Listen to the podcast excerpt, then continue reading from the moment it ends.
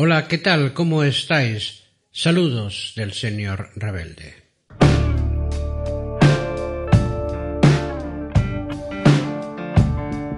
No acabamos de empezar el año y ya hay noticias acompañando a las rebajas, con un surtido similar de tamaños y colores.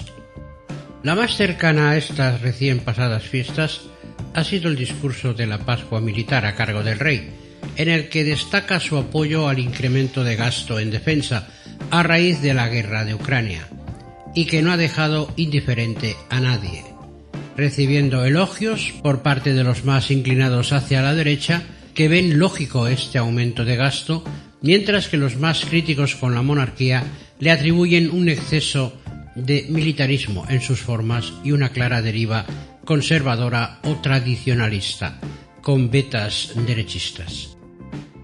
Creo que el gasto en defensa es necesario y debe irse actualizando, simplemente porque el mundo donde vivimos no es un paraíso floral de paz y amor, sino un espacio de equilibrios frágiles con incendios, es decir, guerras y conflictos inicialmente locales que tienen que apagarse para evitar su expansión.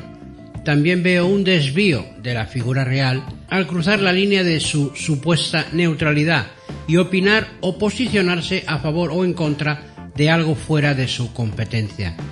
En este caso, el aumento o no de este gasto en defensa corresponde al gobierno y el rey debería quedarse al margen. Ya veo a los monárquicos tirarse encima de mí. Faltaría más que el rey no pueda opinar sobre lo que considere oportuno. Tranquilos, tranquilos. Por supuesto. Por supuesto que puede hacerlo. Pero en un discurso público no será quizá lo más oportuno.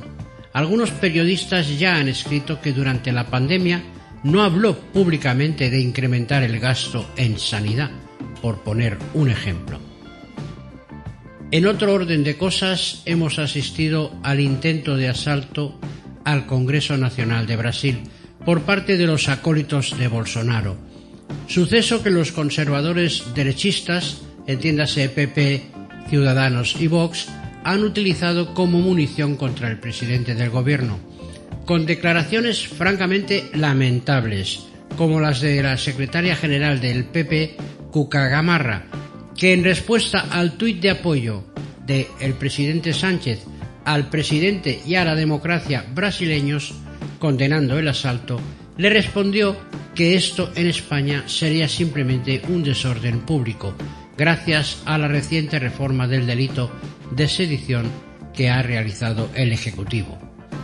El PP condenó los hechos con bastante retraso, mientras que la señora Gamarra sigue insistiendo en su teoría. Pronto los veremos asegurando que orbitamos alrededor de Júpiter o que el Sol gira alrededor nuestro.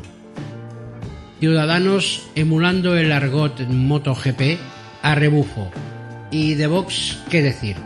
Condenaron la intentona golpista brasileña a la vez que lanzaban torpedos hacia el gobierno, buscando similitudes golpistas entre sus socios de coalición vascos y catalanes. Sensaciones contradictorias recorrían el alma más profunda de Vox, criticando hechos que a la vez les hacían sentir mariposas en el estómago, recordando el 36.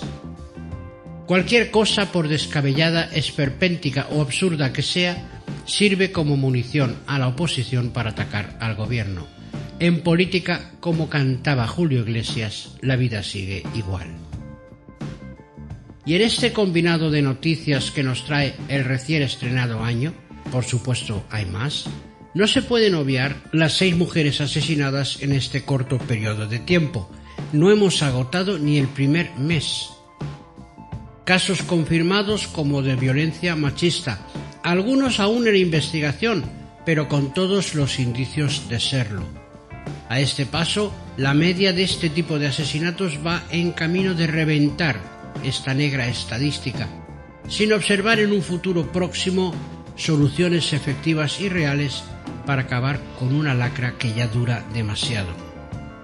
Parece como si de las profundidades de Altamira hubieran surgido cavernícolas, seres primarios, de los de garrotazo agarrar del pelo a las mujeres y pa' la cueva. Y se están extendiendo por todas partes, con el agravante de observar que la media de edad de los mencionados cavernícolas cada vez es menor. Vamos mejorando.